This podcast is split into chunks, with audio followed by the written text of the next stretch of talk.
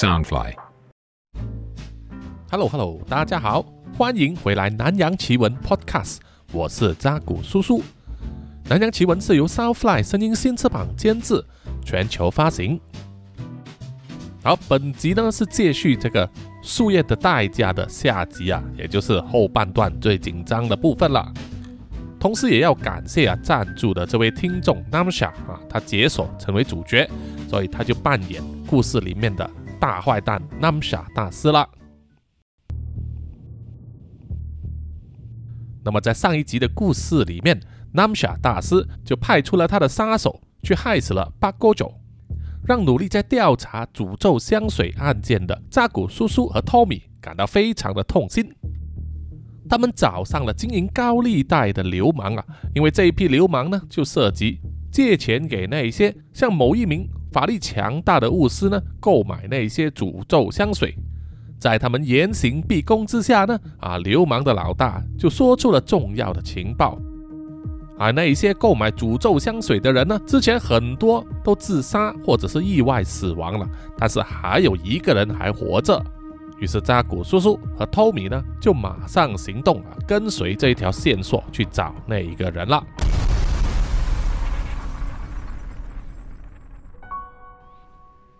早晨的阳光穿过窗纱，从窗口照进来，金黄色的阳光带着暖意，包围着躺在床上睡觉的瘦削女子。因为睡眠不足的关系啊，女子还想赖床。突然间，她好像想起了什么东西，于是马上从床上坐起来，望向了身旁。双人床的另外一边是空的。女子焦急地走下了床，快步地打开了浴室的门，发现里面并没有人呢、于是她就冲出了卧室。这个时候，她就闻到了一股煎蛋的香味。在厨房里啊，有一名男人呢，正在忙着做西式早餐。女子看见之后，有点不敢置信，慢慢的走过去。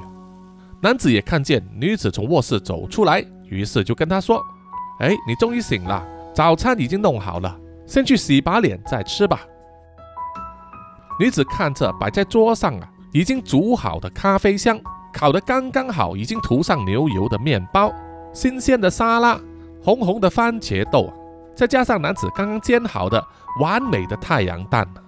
让女子眼角泛出泪光，忍不住走上前去，紧紧地抱住了男子的后背。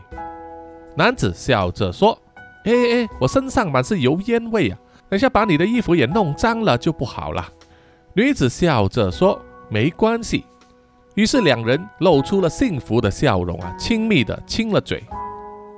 然后啊，女子才笑着呢走进去浴室里面刷牙洗脸。满怀着愉快幸福的心情啊，心里觉得过去呢辛苦的等待，所有的忍耐以及所付出的一切代价都是值得的。两人享用完了早餐之后啊，男子就去洗碗，而女子呢就把垃圾打包起来，说待会呢垃圾收集车就要来了，他会拿出去丢。男子笑着说：“好，那你去吧。”不过不要去太久哦，会让我很想念你的。女子听了之后啊，整个人连骨头都软了，两人就亲了一阵子嘴啊，然后女子才穿上了拖鞋，哼着小曲，踩着轻快的脚步，打开了公寓的门，提着垃圾袋出了门。而男子把所有的碗碟都洗干净、擦干了之后啊，又去把餐桌呢擦了个干净。这个时候啊，他就听见公寓的门铃响了起来。男子听了之后啊，整个人好像呆着了，好像是听见了既陌生又熟悉的声音，完全不知道自己应该怎么反应的样子啊。门铃声又响了几遍了，然后就是敲门声。男子的动作依然僵硬啊，就像是一名不懂得应门的小孩一样。随着敲门声越来越频密啊，男子才慢慢的。踩着战战兢兢的脚步走向了公寓的大门。他看见了公寓的大门有五个锁，这对一般家庭来说呢，这个锁的数量啊多得有一点不寻常。而这些锁呢，都是可以从里面开关的。于是男子呢，就慢慢的把一个又一个的锁打开。奇怪的是啊，他看到自己的手不由自主的在颤抖。终于，所有的锁都打开之后啊，男子就打开了公寓的门。但是外面呢，还有一扇铁闸门挡住啊。而在铁闸门外面呢，就站着两个男人，一个他完全不认识。而另外一个却好像有点眼熟，但是一时之间想不起来在哪里见过。而站在铁闸门外面的两名男人呢，看见了男子之后啊，其中一个人露出惊讶的表情，并且喊了一声 “Kelvin”，你真的是 Kelvin 啊！站在门外的这两名男人呢，正是扎古叔叔和 Tommy。男子听见了 Tommy 叫他 Kelvin。脑中开始产生一些混乱的思绪啊，冲口而出的问：“呃，你找 Kelvin？Kelvin 是谁呀？”Tommy 就紧张的说：“Kelvin 就是你呀，你不记得我了吗？我是 Tommy 啊，你老婆的弟弟啊，你知道吗？我们找了你好久啊没有都担心的要死了。”这名叫做 Kelvin 的男子啊，一时之间不知道该怎么反应才好。但是当他听见 Tommy 提起了 Mel 的名字，不由自主的全身一震啊，好像五雷轰顶一样，把某一个藏在他脑海深处的东西呢扒了开来，让他开始感到头痛欲裂。扎古叔叔看见了就说：“哎，先别多说，开门呐！”托米也是紧张的握着铁闸门的栏杆，大声的喊说：“对呀，Kevin，开门呐！先让我们进来再说。”而在公寓里面的 Kelvin。就好像精神病发作的病人一样，双手抓着头啊，不断的嚎叫，全身颤抖，连站也站不稳。托米看见了之后更为紧张，用力的拍门，一直叫 Kelvin 开门给他进去啊。而敲门声也引来了隔壁邻居开门来查看问他们到底发生了什么事。他们看见 Tommy 激动的在拍门的样子，都议论纷纷呐，在想这是不是有要收高利贷的流氓上门来讨债啊？还有人说着要报警。扎古叔叔看见之后啊，为了不想把事情闹大，就走去跟这些邻居说没有事，请他们把门关上就好。但是这样子呢，反而激起了邻居的疑心。他们在关上门之后啊，都跑去拨电话给警察。这个时候，突然间呢，扎古叔叔就听见离他不远的托米啊大叫一声，全身颤抖。当他要走上前查看的时候呢，托米却被某个人呢用力推向了扎古叔叔。为了接住托米啊，扎古叔叔用力抓着托米的双肩，但是也因为这样子呢，被他弄得两个人都跌倒在地上。原来是啊，出去倒垃圾的那名瘦削女子呢回来了。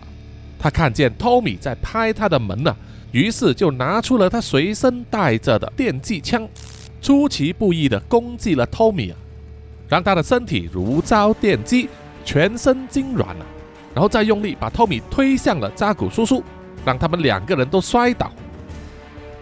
再趁着这个空档时间呢，掏出了钥匙，打开了铁闸门，冲进公寓里面之后啊，再把里面的门锁上。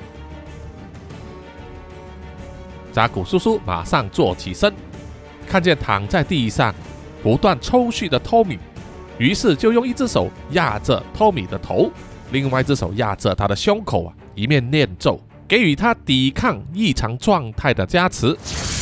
过一会之后啊，托米才恢复正常。扎古叔叔说：“就是那个女人了，我们找到她了。”托米也点点头说。没错，还得救我姐夫 Kelvin 啊！可是先得把铁闸门打开。扎古叔叔就说：“交给我吧，待会我把门打开之后，你也不要太冲动啊！冲进去之前要先看一看状况。”说完就站着面对着铁闸门，合起双掌来念咒，然后再用右手的食指呢，对着铁闸门的四周画了一个圈。不久之后啊，只见整个铁闸门变得通红，像是被烈火烧过一样，然后那些银色的铁枝呢，就变成了棕色，像是生锈一样。扎古叔叔用脚一踢呢，整扇铁门就好像脆饼一样，一踢就散成碎片了。接着里面还有一道木门呢，扎古叔叔也是照板煮碗，练了咒之后，整扇门都变得通红，然后啊就生锈了。还没等扎古叔叔去踢那扇门呢，托米就紧张的整个人冲上去，把门撞碎了，整个人还扑倒在玄关里。当托米还没来得及爬起身的时候，就听见了一把女性的叫声，然后他的整张脸呢就被洒满了白色的粉末，难以张开眼睛。而瘦削女子呢，就手握一柄刀子，刺中了托米的肚子。可是意外的却没有见红，只发出了金属碰撞的声音。在女子还没来得及刺第二刀的时候，扎古叔叔就冲进来，紧紧抓住了女子握刀的手，和女子纠缠起来。别看那名女子身材瘦削，可是发起狂来呢，却非常的凶狠，而且不择手段。在她手上的刀子被扎古叔叔抓住之后啊。他就用头撞了扎古叔叔的鼻梁，迫使他放手啊，然后把手上的刀子呢砸过去，而扎古叔叔只能狼狈的躲开。接着，女子又抓起旁边还温热的咖啡壶，把里面的咖啡呢泼向了托米。虽然不是滚烫的，不过也烫得托米呢大叫一声。然后他又拔出另外一柄刀子，刺中了托米的胸口。但是依然刺不进去，啊那是因为托米呢身上穿着防刺背心，可以挡住利器的攻击。女子看见刀子刺不进胸口啊，于是就瞄准了托米的咽喉，而满脸都是粉末的托米啊，勉强睁开了眼睛，看见刀子刺来啊，就硬硬的用手掌抓住了刀锋，这一次啊真的见血了，然后就举起膝盖把女子踢开。啊！别看扎古叔叔和托米都是有战斗经验的人呐，可是面对这名受血的女子呢，也占不到什么上风。那是因为事出突然，而女子的攻击手段也非常凶狠，是一种不要命的打法。当然，扎古叔叔和托米呢，也是低估了这名女性啊，所以就吃了闷亏。当他们三个人重新站起来之后啊，扎古叔叔擦了擦鼻血。而透明呢，整个头都是白色的粉末，右手还流血，被割伤了。而女子就站在厨房那里，一手拿起一柄菜刀，而另外一只手呢，正拿着一柄肉锤，狠狠地盯住扎古叔叔和托米啊，要跟他们拼命。扎古叔叔和托米互相对视了一眼，然后扎古叔叔就开始念咒，女子举起菜刀就要阻止他。而托米就走上前来迎敌，阻止女子呢干扰扎古叔叔念咒。虽然女子手上有两柄武器啊，可是托米呢现在还是能够应付啊。除了闪避之外，还使出了擒拿手，抓住了女子的手臂，再扭向后背，限制住了她的行动。可是就在扎古叔叔快要练完咒的时候，飘饼却举起了椅子，重重的打在扎古叔叔的后背。木质的椅子也支离破碎了。Kelvin 大喊了一声：“Darling，快走啊！”被托米压制的女子也回应了一声：“不，我不会丢下你的，要走一起走。”他还想挣扎，于是托米就变换了姿势，使出了锁魂扣，用臂弯呢勒住了女子的脖子，压制她的大动脉，这样子就能降低氧气通过血液呢输送到脑袋。很快就让这名女子呢失去了意识，倒在地上。而 Kelvin 还要上前救她的时候啊，扎古叔叔一个咬牙，就伸出腿呢把 Kelvin 绊倒，然后坐在他的后背上压制住他，然后念起咒文，拍在 Kelvin 的脑袋上。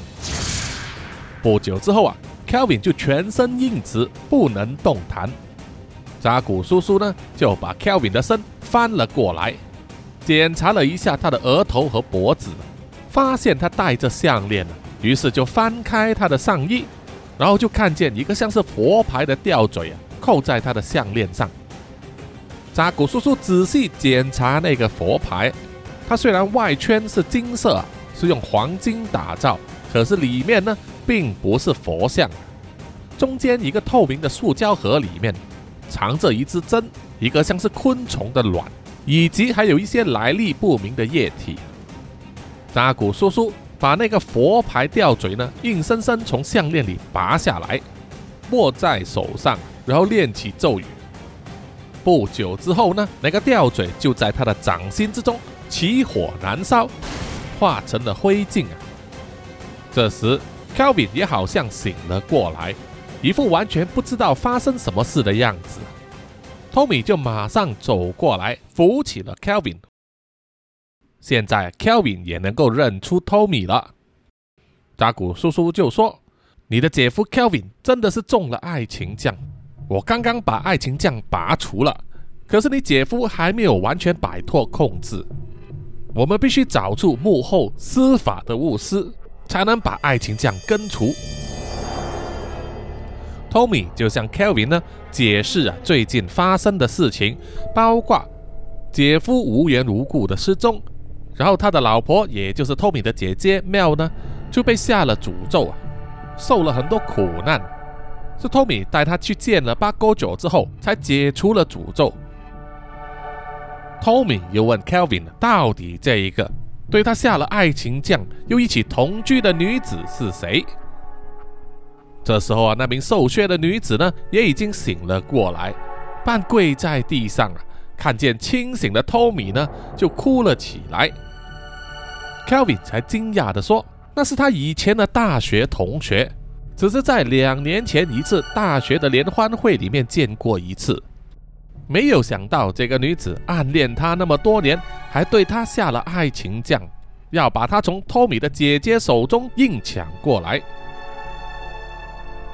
那名瘦削的女子呢，哭得非常悲痛啊，像是肝肠寸断那样，然后就躺在地上，开始全身抽搐，不断的在身体周围乱抓。口中不断喊着：“哎呀，哎呀，好痛啊，好痒啊，不要咬我啊！”可是明明他的身上什么东西也没有。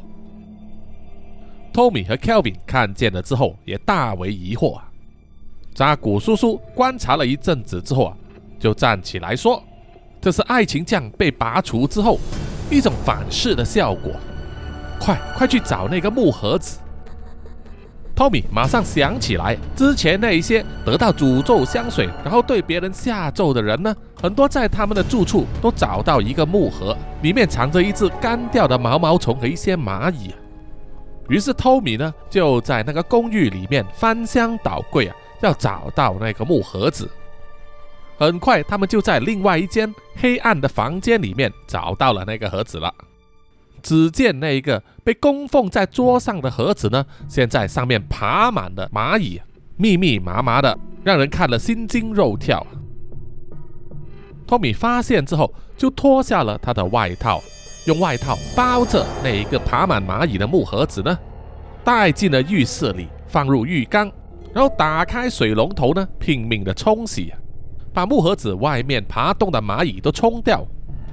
可是不管怎么冲，蚂蚁呢，就好像是源源不绝从木盒子里面钻出来一样，几乎让浴缸呢都爬满了蚂蚁啊，非常恐怖。眼看那名瘦削女子呢，遭受了极痛苦的折磨，全身红肿啊，满是抓伤的血痕。于是扎古叔叔呢，摇了摇头，就说：“没办法了，直接用火烧吧。”于是他就念了念咒啊，然后手指指向了浴缸。轰的一声呢，整个浴缸里面烧了起来，蚂蚁群发出了吱吱的惨叫声。大概烧了整整一分钟之后啊，火才渐渐的熄灭，而周围的蚂蚁都烧焦了，也不再有蚂蚁从木盒子里面爬出来。于是啊，托米呢就拿起了那个木盒子，打开一看，只见里面呢，除了躺着一大堆蚂蚁的尸体之外，还有一只巨大的虫蛹啊。正在不断的蠕动，很快的那个虫蛹呢就破开了一道缝隙啊，有一只像是蝴蝶的东西要从里面爬出来。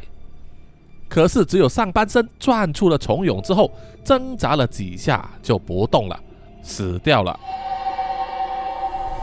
扎古叔叔和托米马上走出浴室，只看见那名瘦削的女子呢，躺在地上，双眼、鼻孔和嘴巴都流出黑色的液体，身体剧烈的咳嗽、抽动。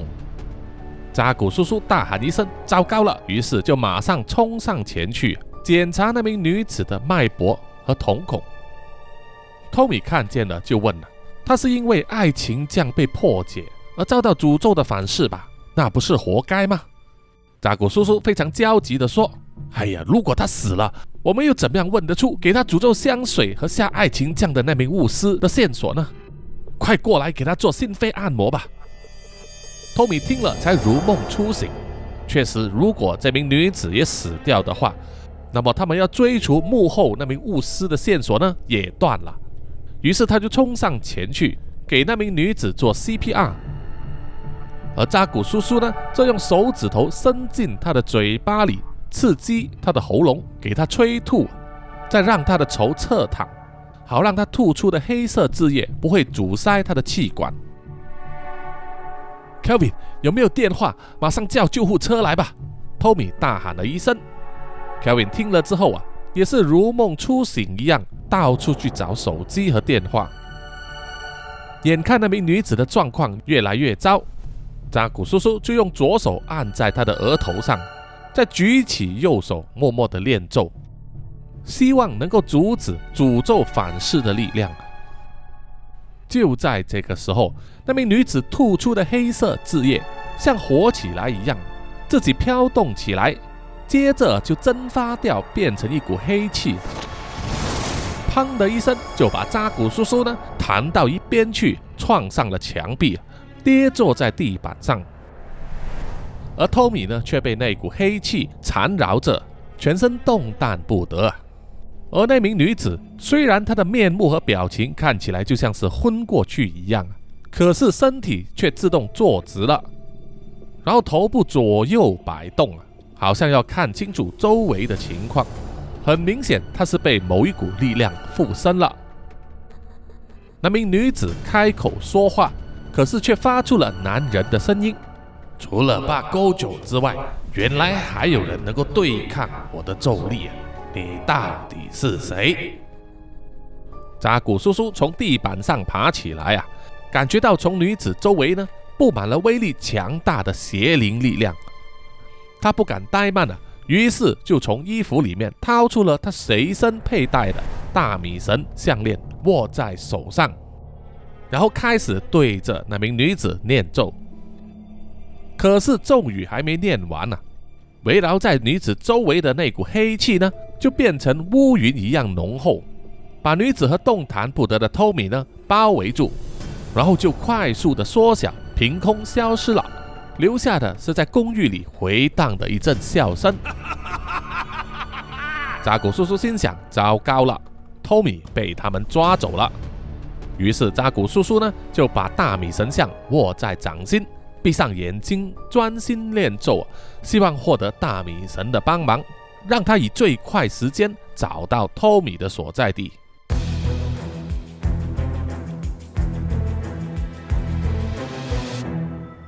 托米被黑雾抓住之后啊，整个人就像是掉入了一个黑暗的漩涡里面，身体不受控制的一直旋转往下掉。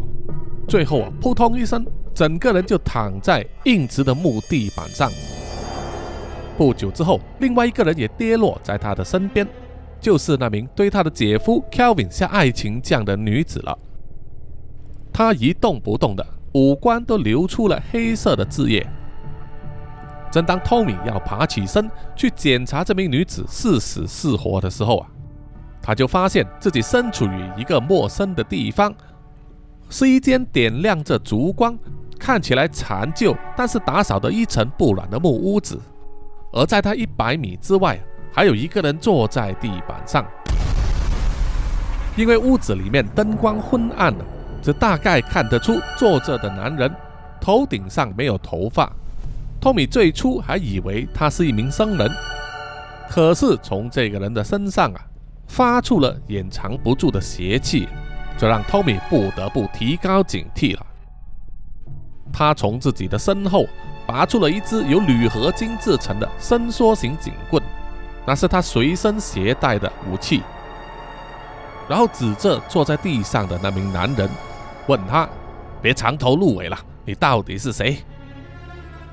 只见那名男人双手微微一动，然后围在他周围的蜡烛呢就自动点亮起来，照亮了他的全貌。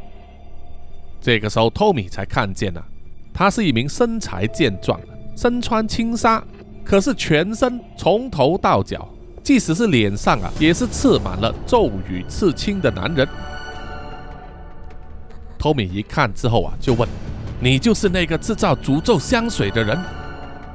那名男人露出微笑，展现出一口白牙，笑着说：“没错，正是我，人称 Namsha 大师。”托米又问：“给这个女人对我姐夫下爱情降的也是你了？”Namsha 大师。瞟了一眼躺在地上的女子啊，然后轻描淡写的回答说：“没错。”托米看见 Namsha 大师对自己的所作所为直认不讳啊，毫不掩饰，让他感到非常的气愤了。于是就站起身，举起手中的警棍指向了 Namsha 大师，然后大声的责骂他说：“哼，你这个妖僧，你知不知道你的诅咒害死了多少人？”破坏了多少个家庭啊！Namsha 大师一脸轻松的说：“有需求就有市场，我只是回应了人们的需求，然后给予他们一个解决方案而已。至于这个解决方案会造成什么影响，这不在我的考虑范围之内。反而是你们这些人一而再、再而三地搞乱我的计划。”干预市场的需求啊，这可就不应该了。托米更加的气愤了，他大骂说：“哼，你干这些伤天害理的事，还想用一些歪道理来涂脂抹粉吗？”南沙大师又笑了，他说：“啊，你误会了，我根本没有想过要为自己所做的事涂脂抹粉。我的计划有非常远大的理想和前景。”不需要你们这些外人来对我指手画脚。托尼就回答了一句：“好，那么多说也是废话了。”然后他就一个箭步冲上前去，想要抓住 Namsha 大师。可是当他来到 Namsha 大师面前的蜡烛范围的时候，就被一股无形的力量推开，整个身体飞起来呀，再跌到地板上翻滚。又回到了一百米之外的地方。托米并不气馁呀，毕竟他也知道南沙大师作为一名巫师，自然拥有超自然的力量保护着他，这一点也不稀奇。于是托米呢，半跪在地板上，举起了他的伸缩警棍啊，然后直插在地板上，念起了土地真言。接着，他周围的地板上。像流沙一样卷起了漩涡，然后从漩涡的中心慢慢升起一名全身披上战甲、手持长剑的黑脸将军，身旁还有一只全身像是燃烧着烈火的老虎形生物。南沙大师看见了之后啊，脸色非常兴奋。他说：“啊，原来你是和土地公有缘的人。”这还是我第一次见啊，有趣有趣。不知道和我的镜相比啊，到底谁的力量比较强呢？托米啊，自从在上一次勺子婆婆和锄头爷爷复仇的时候呢，就在废弃的地铁站里面呢，为土地公所救，因此结了缘。在需要的时候，他可以得到土地公的帮忙。当托米召唤出。黑脸将军和虎爷的时候，Namsha 大师一面念咒，一面拿起身旁两个古阿拉伯式的陶制油灯，他把盖子打开，两盏油灯都涌出了黑色的烟雾，很快就在 Namsha 大师的身旁形成了一个蓝色皮肤、头上长角的人形怪物，而另外一只。则化成了一只全身有着黑红相间鳞甲的大蛇。这两字都是 Damsha 大师口中所说的劲。在几声咆哮之下，黑脸将军就和蓝皮肤的剑打了起来，而虎爷也和那头大蛇缠斗，战况非常激烈。这栋小小的木屋子里面的墙壁和天花板根本不耐任何撞击，几乎都被拆散了。但是啊，也只有 Namsha 大师所坐着的地方以及他身后的范围啊，纹丝不动。而托米趁着双方所召唤的神灵在缠斗的时候啊，再次迈步走向了 Namsha 大师。可是 Namsha 大师依然一脸轻松的挥了挥手说：“要做我的对手，你还没有资格呢。”说完之后啊，托米就感到身后。卷起了一大团黑雾，他回头望过去，就看见躺在地上的那名女子呢，全身被黑雾包围着，一只全身黑色的蟹子在她身上爬过，然后从张开的嘴部啊进入口中。不久之后啊，那名女子呢，全身开始剧烈颤抖，下半身爆开变形，变成了有八字脚的蟹子模样。双手也变化成像剪刀一样的螯肢，而原本背后的脊椎骨则变化成长有尖刺的蟹子尾巴。南沙大师笑着说：“哈哈，反正那个女人也活不着了，把她的身体交给我的劲来使用，也可说是物尽其用了。”托米看见了之后啊，有点惊呆了。因为这个女人变身而成的蟹子怪物，个头比她还高大，高高举起两只螯肢，身体左右摇摆，然后就向着托米冲过去。托米不敢硬拼，只能左闪右避，躲开他两只螯肢的攻击。托米尝试用手上的警棍敲打螯肢的外皮，但是传回来的感应啊，像是打中了一块钢铁一样。看起来无法对他造成伤害。在经过几番闪避，甚至为了躲过突如其来的蟹子尾巴攻击，托米手中的警棍呢就被蟹子怪物的螯肢夹断了，失去了唯一的武器。托米在望向他请土地公召唤出来的黑脸将军和虎爷。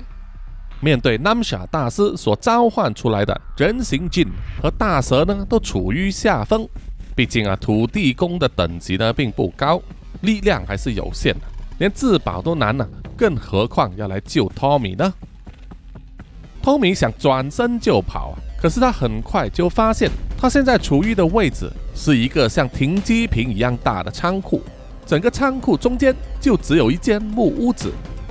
这个仓库的外墙都是钢筋水泥，有一扇金属制的铁门，却无法从里面打开。这下他连退路都没有了，被蟹子怪物逼到了墙角。眼看自己的下场不是被蟹子怪物的螯肢切成两半啊，或者是被它的蟹子尾巴刺中毒发身亡。就在这个时候，一阵刺耳的尖锐风鸣响起，然后就是一道白光从天而降，打中了蟹子妖怪的下半身。那在场的所有人和怪物啊，都停止了动作。在白光消失之后啊，托米才看见蟹子怪物的腹部被一柄剑钉在地板上，一名长发的男子正踩在剑柄上。同时，他的背后又背着另外一个男人。哈，幸好赶得上。说话的正是扎古叔叔。他从长发男子的后背爬下来，而长发男子满脸自信地说：“我早就跟你说过了，一定赶得上。哎呀，不过能够再次解锁御剑飞行的能力啊，就是爽啊！一直坐在咚咚上，我的屁股都要坐烂了。”说话的人正是大米神的重神明剑萧逸。当扎古叔叔向大米神呼救的时候，因为事态紧急，于是大米神马上就把身在泰国的明剑萧逸召唤回来。而萧逸啊就背着扎古叔叔，脚下踩着他的剑，用御剑飞行的方式，最快速度赶来。托米，你没事吧？扎古叔叔问。托米松了一口气啊，说没事。现在最主要的就是对付那个天煞的巫师，一切的事情啊都是因他而起的。托米用手指向了坐在屋子里面的南夏大师，扎古叔叔也跟着望向那个方向。只见南夏大师依然坐在木屋子的地板上啊，不过这个时候呢，木屋子的屋顶已经散掉了，可以看到南夏大师的表情啊变得超不爽了。而且现在整个环境也亮了起来，因为当萧逸带着扎古叔叔冲来的时候啊，他们直接在这个巨大的停机库的上方破开了一个大洞，让外面的阳光照了进来。而在阳光的照射之下，被南夏大师所召唤出来的那个蓝色皮肤的人形镜和那一只红白色的大蛇呢？他们的力量也大大的减弱，让原本处于下风的黑脸将军和虎爷呢，能够扭转局势，在缠斗之中反制住他们。而扎古叔叔看见南夏大师身边周围所围绕着的邪气啊，就知道他绝非泛泛之辈，就对他怒喝说：“你就是那个专门对人下咒的巫师吧？搞出了那么多事情，到底目的何在？”南夏大师笑着说：“我要做什么事啊？没有必要向你报告。反正你们这些碍事的人，我都可以把你们全部除掉。嘿嘿，就像是那个老头子一样。”扎古叔叔和托米听了之后啊，全身一震，马上就联想到被害死的八勾九。这下子心中的愤怒更加压不住了，连托米都大喊一声。不必和这个杀千刀的多说话了，先把他宰了，为民除害吧。扎古叔叔点点头，于是伸出双臂开始念咒。很快就在南夏大师的周围亮起了蓝色的光点，这些蓝色光点互相连接，形成了一个网，把南夏大师全身都包围了起来。可是不久之后啊，这些蓝色光点呢，都一一消失了。然后砰的一声呢，爆出一股强风，把托米吹得往后退，撞在墙壁上。而扎古叔叔的身体呢，却被红色光点形成的网全身包围住，像是牢笼一样啊，无法动弹。啊，这是反弹的咒语！扎古叔叔惊讶地说：“他原本念咒，要用法术把南夏大师抓起来。”可是却被南夏大师的法术反射回来，以彼之道还之彼身，让扎古叔叔作茧自缚了。南夏大师笑着说：“哈哈，凭你的力量要抓我，还太早了吧？”扎古叔叔马上转头对萧逸说：“嘿，快点过来帮忙我，把我从这里救出去。”可是萧逸却一动不动啊。表情非常的认真，他的右手一挥，把现实怪物钉在地板上的名剑呢召唤回到自己的右手上握着，然后以他非常少见的认真的口气说：“你就先忍耐一阵子吧，在我们面前还有一个更强大的敌人呢。”南夏大师笑着说：“呃，没错没错，你的道行可不一样了。”不过和我们尊贵的奥阿表相比，又是不是在同一个层次上呢？说完之后啊，在南夏大师身后的木屋子里，可以看见一条身形巨大的黑色蟒蛇，慢慢的活动身体，然后徐徐的伸出了它的舌头，用一双黄色的眼睛紧紧的盯着萧逸。这一只巨大的黑蛇。奥阿比亚特也是古阿拉伯文明之中所记载的七大巨灵之王之一，掌管月亮、主宰星期一的黑色镜之王。从他身上所发出的无形威压不同凡响，比萧逸和扎古叔叔过去所面对过的任何一个敌人啊，都要强大许多，所以萧逸的态度才那么严肃、严阵以待，一刻都不敢松懈。只见奥阿表化身的巨蛇张开了嘴巴，从口中吐出大量的黑烟，一下子就笼罩了整个空间，把阳光也阻隔了。萧逸对扎古叔叔和托米说了一句：“你们待在原地不要动，就会没事的。”说完，他就一个跳起，握着手上的名剑，冲向了奥阿表。在一阵厚重的浓雾之中。只能看见数道乍现的白光，像是闪电一样。还有就是震耳欲聋的敲击声，显示啊，萧逸正在和奥阿表进行一场大战。要扎古叔叔困在笼子里面，什么都不做，是不可能的。于是他默默念咒啊，把双手按压在地板上，可是却什么事也没有发生。看来在这个笼子里面，他的法术起不了作用。最糟糕的是，他突然感觉到心脏被一股无形的力量掐住的感觉，像是要阻止他的心脏跳动啊！这种魔法攻击让扎古叔叔感到痛苦难当，脸色由红转白，青筋暴现，呼吸困难，之后啊就晕倒过去。托米就说：“不用担心，我现在来帮你。”可是当托米要爬起身，去帮助扎古叔叔的时候啊，他的后脚却被某个东西抓住啊，跌倒了下来。原来是那一名对他的姐夫 Kevin 下爱情酱的女子。虽然他的身体之前被那个谢子的劲占用了，可是谢子已被明剑刺死，而那名女子还残留着一点生命。她现在只剩下满布黑色字液的上半身，用血肉模糊的手臂。抓住了托米的脚，接着啊就爬到了他的后背，不断的叫喊着说：“我只爱 Kelvin 一个人，为什么要妨碍我们？为什么？你的姐姐根本配不上他，只有我才是和他注定的天生一对。”他一面说啊，一面张开嘴巴咬住了托米的肩膀。托米没有想到啊，这个女人。在濒死的时候，依然对他的姐夫有那么强的执念，依然不肯放弃，就像是中了毒一样。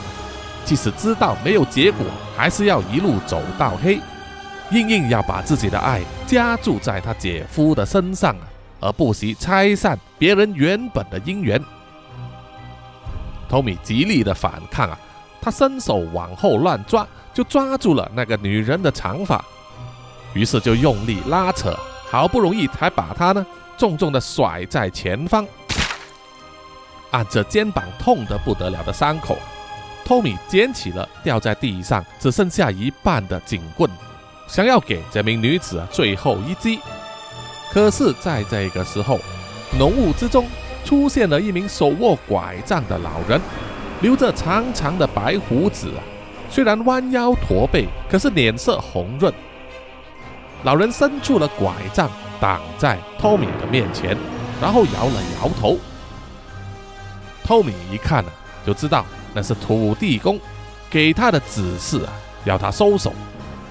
托米再看向那个女人呐，她的半截身体已经支离破碎，命不久矣，就没有必要再给他最后一击了。于是托米就点点头，放下了他手上的警棍。接着，土地公又转移了拐杖的方向，指向了另外一边。于是，托米呢就往那个方向走过去啊。因为周围都是浓雾，伸手不见五指，他只能小心翼翼地往前走。最后，出现在他的面前的是躺在牢笼里的扎古叔叔，已经昏倒了，不省人事。托米非常的惊慌，走上前去。设法打开那个牢笼，可是他完全没有借缝，也没有开口，是一个完美的笼子。这个时候，土地公又出现了，他站在托米和牢笼之间，一手搭着托米的肩膀，小声的对他说：“这里危险，你们先行离开。”说完了，在托米、土地公和扎古叔叔的脚下呢，就变成像是流沙一样，渐渐的下沉，把他们的身体呢都吸进了土地里。对这种突如其来的改变呢，托米感到惊慌，在他的周围一瞬间变成了黑暗。但是他也对土地公充满了信任，因此呢，就闭起眼睛，静止不动，等待土地公把他和扎古叔叔转移到安全的地方。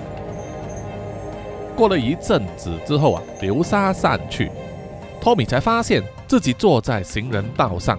而昏迷不醒的扎古叔叔就躺在他身边，而周围经过的行人都对托米投以惊讶的眼光。托米站起身，望向了周围，那里是雅加达市中心其中一条街道上。然后他就听到右侧传来轰天巨响，他和所有人一样，把目光投向了一栋正在冒烟的高楼大厦。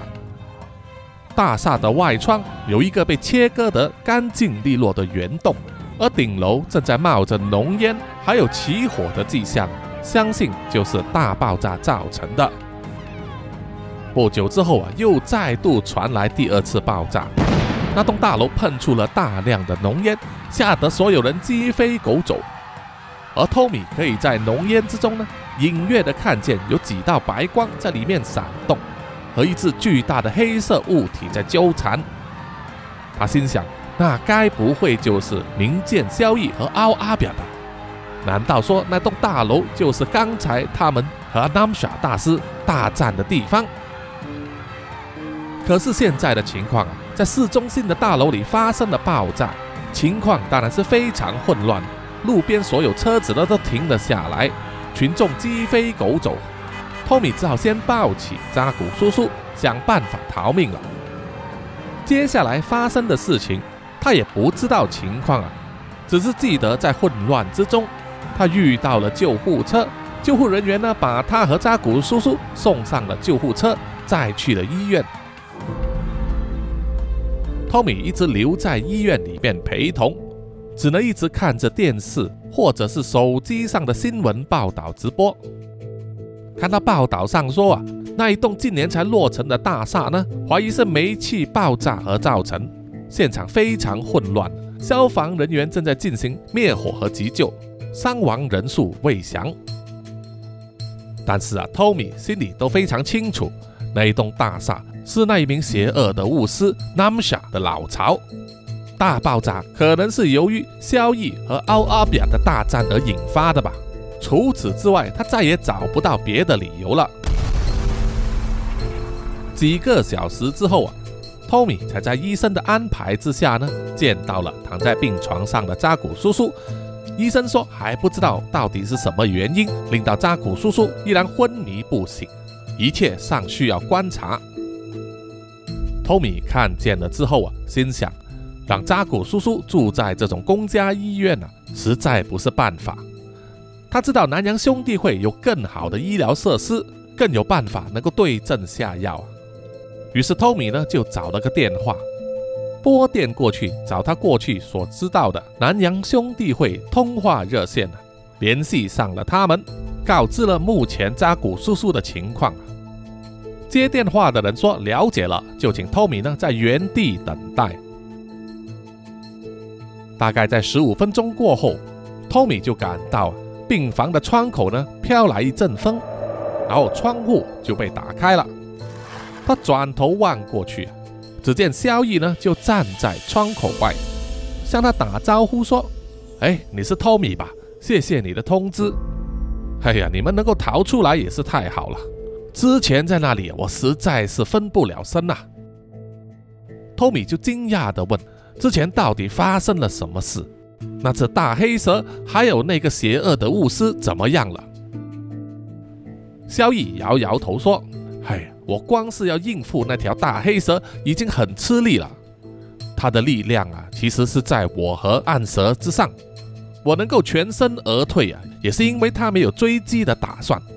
哎呀，这个敌人太强了，我们必须从长计议啊。”至于那个巫师，我相信他会逃走吧。毕竟那里发生了爆炸，我也无法了解现场的情况。总之啊，现在最重要的就是带扎古叔叔回去总部啊，让他获得适当的治疗。你也跟我们一起来吧。托米听了有些犹豫啊，毕竟呢他已经离开了南洋兄弟会。可是他又想了一想，毕竟这一件事也和他有关。他和扎古叔叔一起调查，虽然已经解救了他的姐夫 Kelvin，可是这件事的始作俑者，也就是那名邪恶的巫师 Namsha 呢，还没抓到啊。所以同样的事情还有可能再次发生。这叫他怎么能不管呢？于是托米就在考虑了一阵子之后啊，才点头答应了。过了一会之后啊，等护士和医生走进病房的时候，原本躺在病床上的扎古叔叔已经消失了，房间也空无一人，只有一扇打开了的玻璃窗户。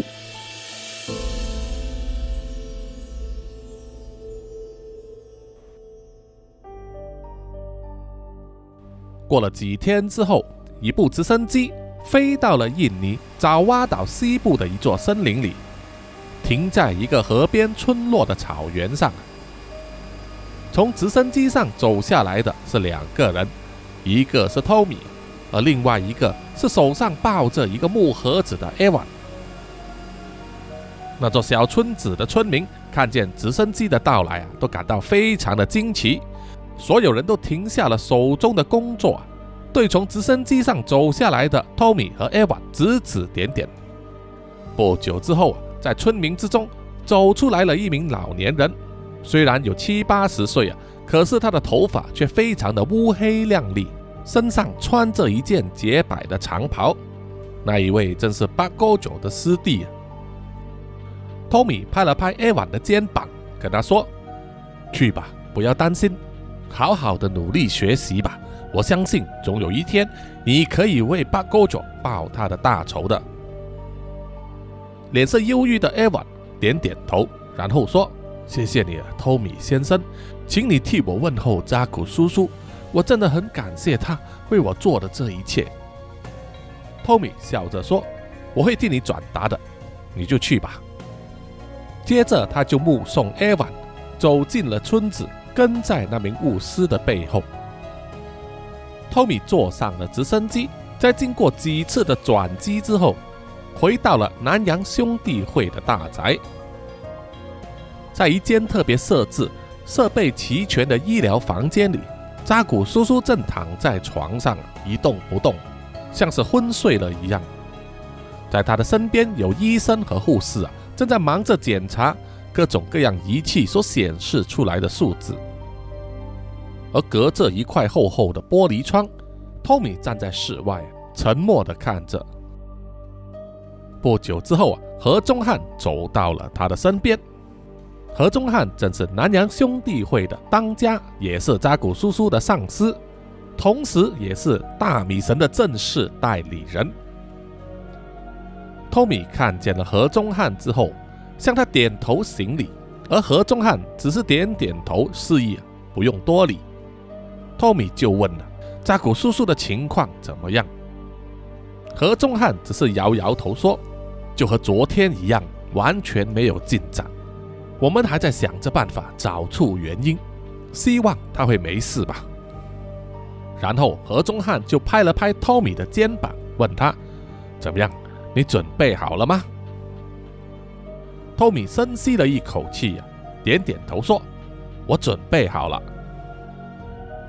接下来呀，托米就跟着何中汉的身后，走进了一间装潢的非常豪华、点满烛光的密室。密室里站着四五个人，每个都戴上了面罩，穿着充满宗教色彩的长袍，围在一张巨大的石桌周围。而在石桌的中间摆着一个木盒子。进入密室的托米感觉到自己的心跳加速，呼吸急促。他一直看着石桌上的那个木盒子，还有木盒子前方的一柄小匕首。他非常清楚木盒子里面的是什么，那个是正宗传下来的大米神神像，而眼前那柄小匕首自然是用来割下手指奉献给大米神用的工具。经过这一次的事件之后啊，托米经过多番的考虑，还是下定决心要皈依大米神的旗下。借以获得大米神的神力加持呢，协助他追查那名邪恶的巫师 Namsha，以阻止他继续危害人间呐。尽管在事前，托米的心里一直在演练呢，想象各种各样向大米神献祭的仪式场面，可是来到现场之后啊，那个感觉完全不一样，而且自己呢，完全压不住心中的紧张感。即使在他当年面对嫂子、婆婆和锄头爷爷向他报仇的时候啊，也没有这么紧张过。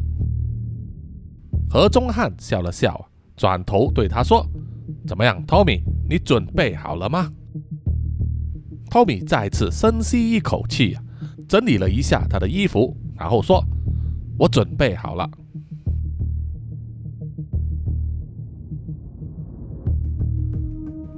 好的，本集的南洋奇闻故事啊，就到此结束了。谢谢各位听众的收听。但是啊，各位听故事也知道呢，这个结局并不是永恒的哈。以后还有后续的故事，在这个南洋兄弟会的宇宙里面继续的进行。所以希望大家呢，继续留守南洋奇闻的 Podcast 啦。有什么意见或者回馈的话，欢迎到南洋奇闻的 IG、Facebook、YouTube、Apple Podcast、Mixer Box，还有 Poco FM 里给叔叔点赞留言，谢谢大家。同时呢，也欢迎大家使用 Poco FM 这个 App 来收听 Podcast 啊。每一次收听呢，都能够帮助叔叔啊得到这个 Poco FM 的赞助，根据这个收听的下载数量啊，来给叔叔一点点盈利哈。好，本集的最后呢，要感激所有赞助南洋奇闻的听众们。首先要感谢的就是南洋探险家 Jimmy Chin 以及陈忠杰，接下来是南洋侦查员二四公园图子 Ralph 一直该 Sandy Lee 真爱笑三十三洪志伟 Kinas 蔡小桦宋婉玲朱小妮许家伟李承德洪丽玲苏国豪和洪新志。接下来是南洋守护者萧雅欣赖玉佳卡里默默。以及许玉豪，接下来是南洋信徒 Adam Lossley、吴大佩、Namsha、林奕晨、苏新串以及阿全，而最后呢呢就是南洋守护者 Joanne Wu，谢谢你们，谢谢大家。好，我们下一集再见吧，拜拜拜拜。